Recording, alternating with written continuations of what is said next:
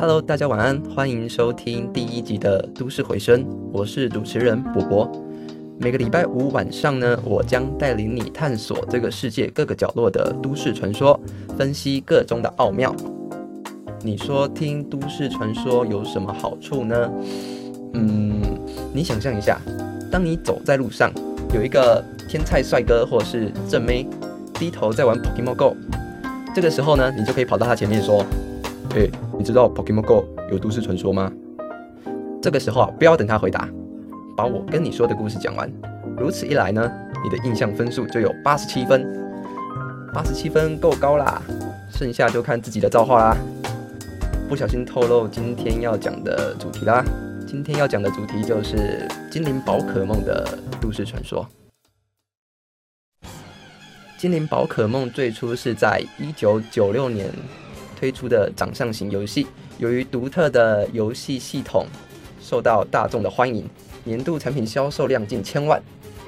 任天堂呃趁着这股热潮呢，后续推出一系列的游戏啦、漫画、书籍，甚至是对战卡片。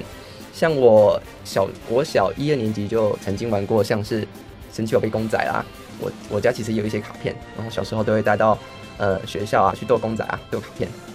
对，如果你跟我是同一个时代，应该会有一点共同的回忆吧。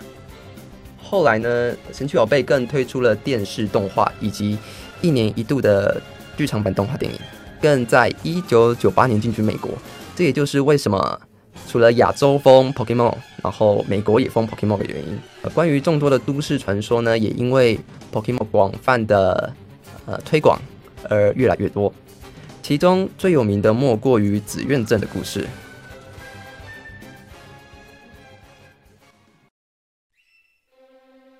紫苑镇在刚开始推出的红版和绿版里面是呃非常有名的鬼镇，镇上有一个。灵骨塔是集中安葬死去神奇宝贝的地方。宝可梦的灵骨塔是一座七层楼高的公墓，所有安葬吊亡活动都在镇上的宝可梦灵骨塔进行，让原本就人烟稀少的小镇笼罩上了诡谲的气氛。当进入到城镇里时，游戏的背景音乐就会改变，变成诡异的八 bit 音乐，搭配上当时不那么丰富的游戏画面。更让人容易陷入迷幻的诡谲中，这与游戏中其他快乐的场景音乐完全不同。相传有许多七到十二岁的孩子因为太过专注于这款游戏了，出现晕眩、流鼻血，甚至是自杀的案例。发生这些症状的儿童，游戏进度皆已达到紫渊症，而且大部分的人都戴着耳机游玩。根据坊间的统计，至少造成两百名儿童死亡。那为什么紫渊镇的音乐会让人想自杀呢？主要是它的音调非常的特殊，对于耳朵尚未完全发育的孩子来说，过度刺激会引起呃许多不适的症状，我们称之为紫渊镇音调。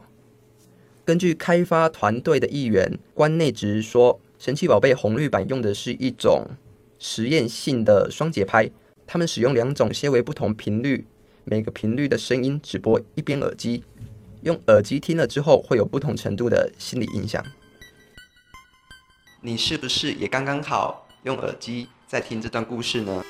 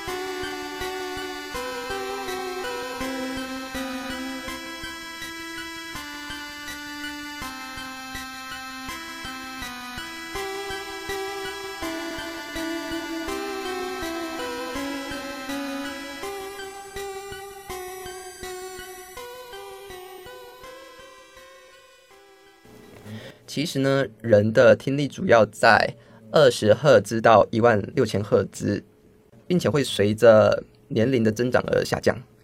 音乐对于那些孩童的影响力，可能比我们想象的还要大得多。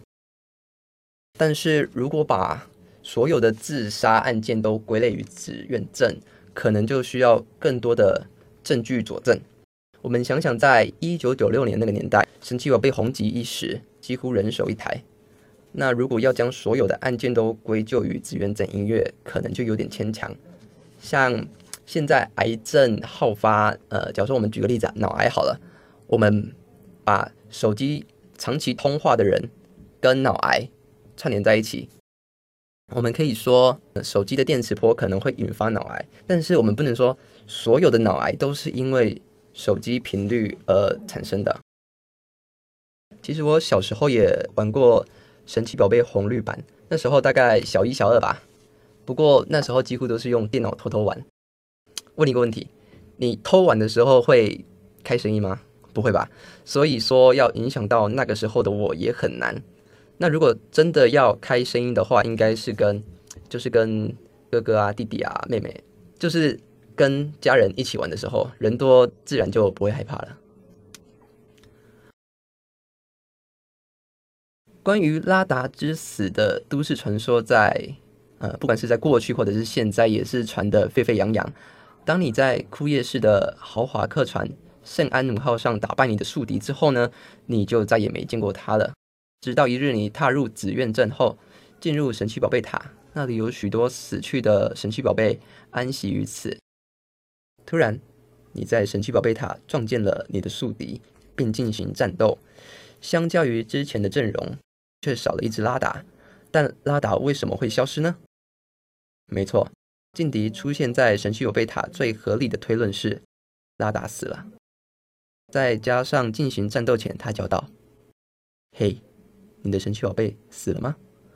虽然说神奇宝贝是单挑游戏没错啦，但这样讲也太没口德了吧？把种种关联串联在一起，我们推测出的故事是。你在豪华客船圣安奴号上打败你的劲敌后，你的劲敌没办法从那混乱的船舱中把拉达送到神奇宝贝中心，最后导致他心爱的拉达没了心跳。你的宿敌之所以出现在紫苑镇，就是为了安葬拉达，而拉达就是你杀的。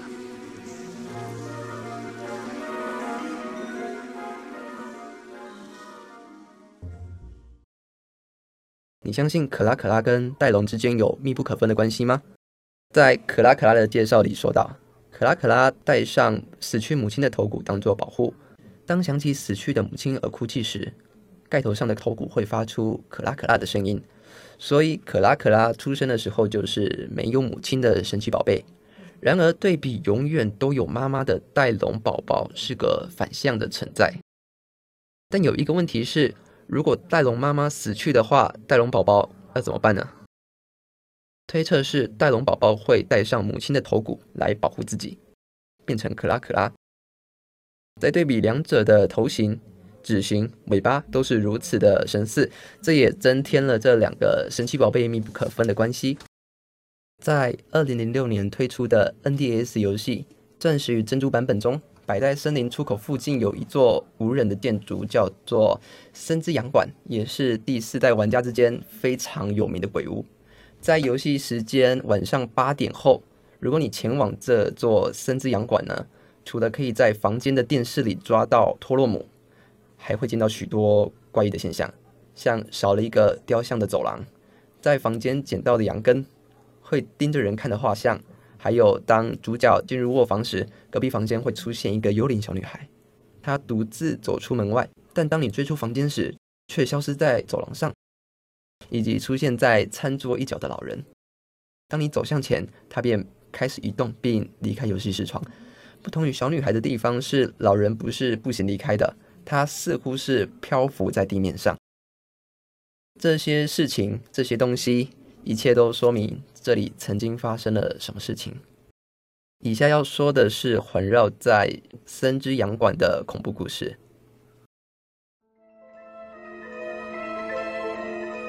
这是一个二十年前的事情，在一栋洋馆里面住着一个老人、一对双胞胎孙子和孙女，以及两只神奇宝贝。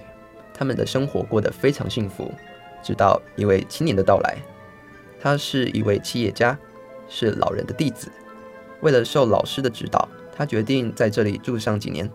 青年很快就跟双胞胎混熟，加上他很会画画，双胞胎也开始向他学习。不过没过几个月，那个青年向女孩下了手，对正处于儿童期的女孩下了手。他决定杀掉女孩以外的人。实际上，他只想得到女孩，还有珍贵的神奇宝贝以及金库的密码。生活并没有因为青年而被扰乱。男孩知道自己的姐姐饱受委屈，可是自己什么也没能做到。一天晚上，在闪电雷鸣的暴雨天，青年终于下手了。他在男孩和老人的饭菜下了毒，但这一幕被女孩看见了。于是，女孩趁青年不注意的时候，将有毒的饭菜和没毒的饭菜换了过来，并将有毒的摆到自己和青年的位置。青年一直在等待这个时刻，马上就要得到一切了，他已迫不及待。跟以往一样的食堂，青年见女孩一口饭都不吃，男孩和老人却吃得津津有味。突然，青年出现了头痛和呕吐的症状。青年察觉自己中了毒，急忙跑到厨房，使用了解毒剂，并扔进垃圾桶。失败了，青年低声说道。这时，老人走了进来，并问他发生了什么事。青年知道这里是孩子看不到的地方，于是拿起了菜刀。青年回到双胞胎面前，身上沾满了鲜血。双胞胎顿时领悟到自己的爷爷已经不在人世了。男孩因为恐惧而无法动弹，女孩则抱住了男孩。青年怔怔地看着双胞胎，他分不清楚哪个是男孩，哪个是女孩，于是决定灭口。女孩到青年面前向他挑衅，好让男孩逃走。男孩抛弃了女孩，跑出了食堂。馆内响起了女孩凄惨的叫声。青年知道自己杀掉的是女孩，便去追男孩。但是外面下着大雨。青年说道：“哼，逃走了吗？算了。”青年藏好老人和女孩的尸体后，搬走了楼梯前的铜像。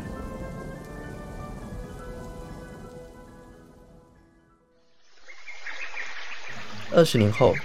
在二一二号道路的别墅，有一位保安，不管发生什么事，也不会让主角去碰那个铜像。只有深夜他去洋馆纪念爷爷和姐姐放一个羊羹时，我们才可以去碰它。那个男孩并没有忘记，眼前的老板就是夺走一切的杀人凶手。他一直在找报仇雪恨的机会。至于那两只神奇宝贝，当看到女孩被杀害时，害怕的藏了起来，一个藏在电视里。一个藏在男孩肖像里监视着来这里的不速之客。有人还说，晚上八点藏在电视里的神奇宝贝会因为想念女孩而默默哭泣。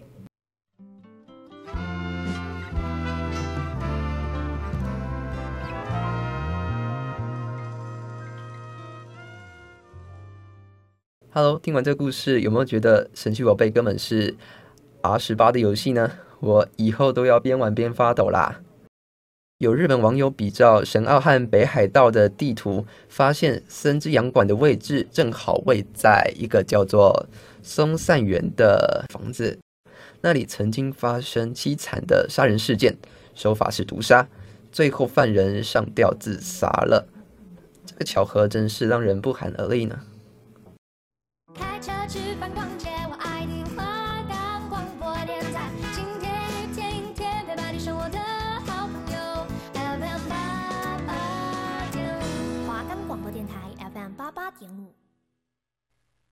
耿鬼的起源有两种说法，一说是来自皮可西的影子，原因是因为耿鬼和皮可西不但长得非常的相似，皮可西属性是普通系，而耿鬼则是幽灵系，两者的属性都无法攻击到对方，就像你打不到自己的影子，而你自己的影子也打不到你一样。也有一说是鬼斯通吃掉了皮可西才进化成耿鬼，原因是皮可西的身高是一米三。体重是四十公斤，鬼斯通的身高是一米六，体重只有零点一公斤。巧合的是，耿鬼的身高是一米五，体重是四十点五公斤，几乎等于以上两者的总和。所以有一说是鬼斯通吃掉了皮可西之后才会进化为耿鬼。另一个耿鬼的传说是在红绿版的时代，如果你搭船去某个地方的话，有个 bug 会随机出现，之后画面会出现一段日语。这句话有两个翻译，一个是原话是中桥高阳，以及梗鬼是中桥高阳。但网友找了制作的名单，并没有发现一个叫中桥高阳的人。那么中桥高阳可能是在完成全部的神奇宝贝时就已经死亡了。耿鬼是为了纪念中桥高阳而设计的。据说在红绿版发售前几天，一位叫中桥高阳的制作人突然死亡，所以他的团队为了悼念他，其他制作人就把耿鬼加入了游戏之中。这都市传说听起来还蛮温馨的，不觉得吗？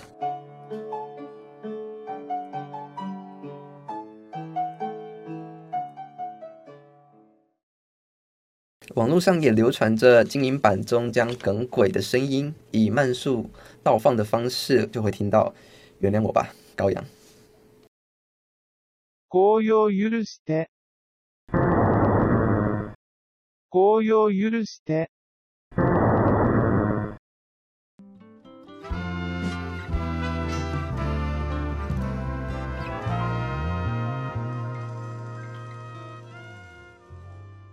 藤蔓怪在神奇宝贝里是一个穿着红靴子、全身被类似藤蔓的东西包裹的怪兽。在第一代世代中，真心镇下方有一块要用冲浪才到得了的草地，那里可以遇到藤蔓怪。但你有没有想过，为什么只有在那里可以遇到藤蔓怪呢？有个说法这么流传着：藤蔓怪是由死去的小孩变成的。在那里，草丛非常接近河道，所以经常有人特地来钓鱼。有些小孩更会来这边游玩。某日，有一名小女孩在河边玩耍时，遭到藤蔓捆住而溺死，从此下落不明。其后，为了避免儿童摔到河里，村民建造了栅栏把草丛隔开。传说藤蔓怪会把人拉到水里，是因为感到非常的寂寞。藤蔓怪脚下的红长靴是那小女孩的穿着，也有人说那个死去的小女孩是第一代版本中没有出现的女主角小兰。之所以会有这个说法呢，是因为在四色版本的宣传照中有三个主角，但最后却出现瑞德和小茂两个而已，加上小兰身上穿的正好是长靴，所以更加深这个说法的可信度。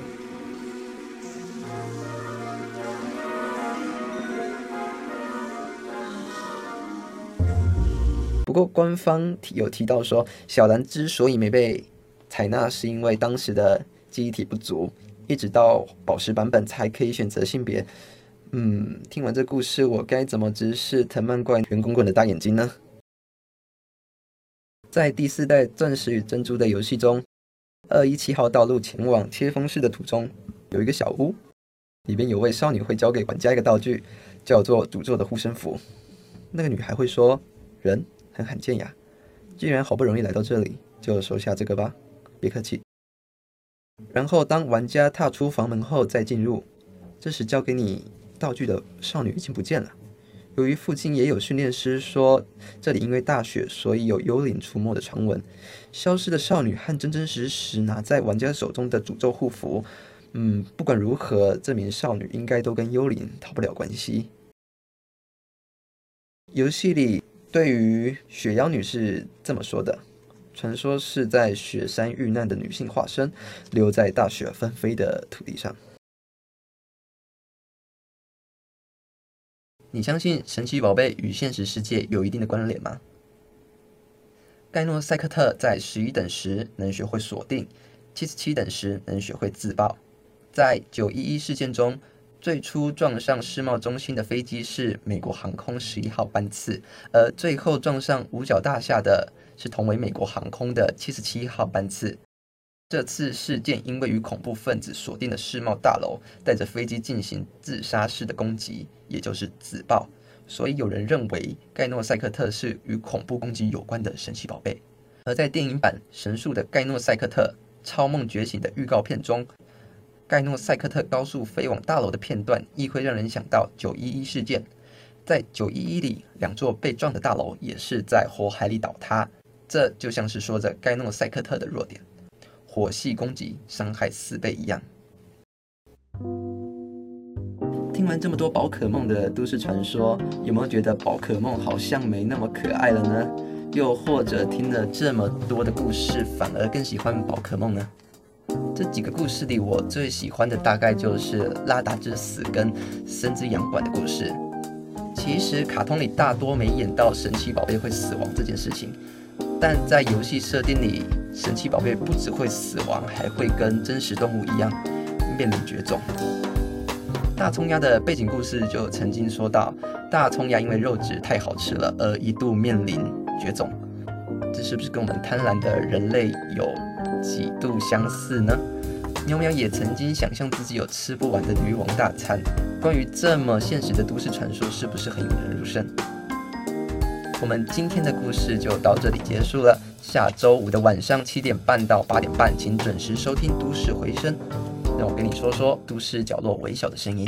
我是博博，我们下周见，拜拜。